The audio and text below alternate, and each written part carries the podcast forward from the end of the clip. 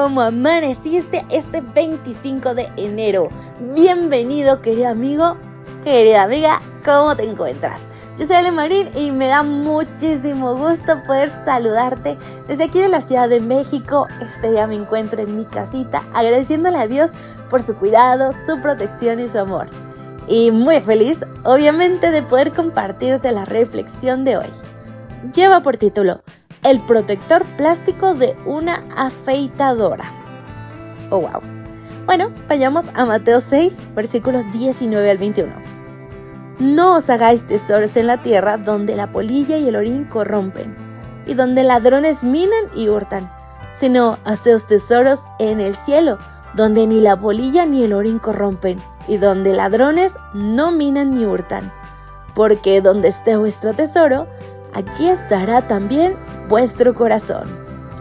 Saben, todos los días intento adivinar la relación del texto bíblico con el título, pero un protector de plástico para una afeitadora, vaya, em, no, la verdad es que no encuentro mucha relación, salvo tal vez el cómo protege la afeitadora, pero veamos qué tiene este texto para nosotros.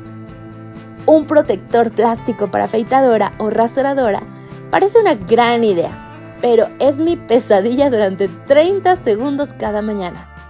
En lugar de proteger de daño a la hoja, el plástico protector en realidad atrapa gotitas de agua y las mantiene contra el metal, lo que hace que se oxide antes de tiempo. Para realmente proteger la afeitadora tengo que tomar el protector de plástico, sacudirlo, soplarlo dos o tres veces, soplar la hoja de la afeitadora al menos dos veces y luego colocar el protector sobre la afeitadora. Últimamente se me ha hecho más efectivo simplemente colgar la afectadora boca abajo y dejar que el agua gote sin el protector puesto. Eso alarga la vida útil de la afeitadora, al menos un par de semanas. Un protector plástico para afeitadora a menudo no logra mantener la afeitadora sin óxido, y de manera similar nuestros intentos humanos por proteger nuestros mayores tesoros también fracasan. Pero Jesús sugirió una solución para este problema. Él dijo, no os hagáis tesoros en la tierra donde la polilla y el orín corrompen, y donde los ladrones minan y hurtan, sino haceos tesoros en el cielo, donde ni la polilla ni el orín corrompen, y donde ladrones no minan ni hurtan. Mateo 6, 19 y 20.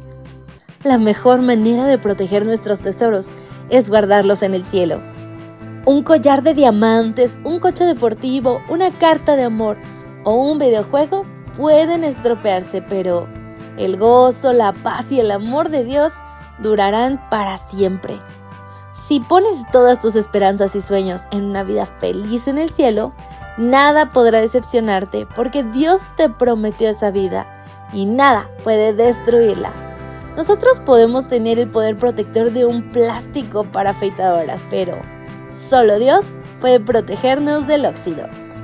Sin duda, una gran reflexión para esta mañana. Hoy te invito a valorar menos lo que ves y más lo que verás, porque el cielo, la redención, la venida de Cristo está cerca. Maranata, que pases un maravilloso día. Hasta la próxima.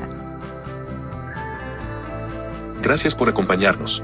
Te recordamos que nos encontramos en redes sociales. Estamos en X, Instagram y Facebook como Ministerio Evangelike. También puedes visitar nuestro sitio web www.evangelike.com. Te esperamos mañana.